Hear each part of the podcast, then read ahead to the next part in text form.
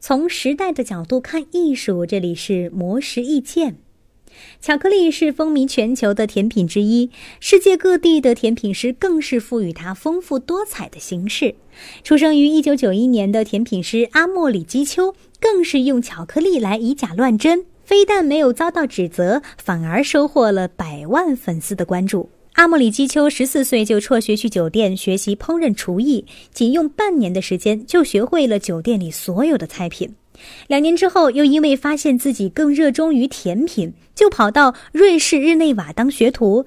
结业时获得了巧克力精英学员赛第一名，于是他又到号称甜品界哈佛的法国雷诺特学院进修，轻松拿下雷诺特最佳学徒赛金奖。并且在二十岁的时候被学校直接聘用为巧克力方向的导师。接着，基丘在二十一岁的时候担任了巴黎知名甜品店雨果维克多的甜品经理和研发主管。二十二岁移居摩纳哥，担任费尔蒙酒店西点主厨。二十三岁又在法国第一糕点师让菲利普的甜品店中担任助理行政糕点主厨。职业道路堪称一路开挂。在这些耀眼成绩的背后，是基丘对于巧克力创作的精益求精。比如，他在制作《深海之下》这件作品的时候，作品主体的每根枝干都是将巧克力浆倒入模型里包裹成型，最后再逐个拆解出来的。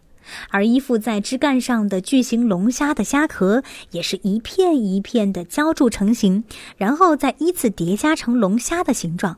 此外，基丘还曾花了三天时间用巧克力制作一千两百片凤凰羽毛，然后再一片片拼接出凤凰的翅膀和尾巴。如今年仅二十九岁的基丘已经被全球各地烘焙培训机构邀请教授短期大师课，并登上过全球权威烘焙杂志。但是他始终未曾停下提升烘焙技艺的脚步。他表示，保持无知、持续求知是自己一直秉持的创作理念。因为在这个工业化的时代，巧克力工艺可能在十五年之后就会消失。巧克力匠人必须尽快找到自己的位置，坚持设计的个性化，才能够让巧克力真正成为艺术一般的存在。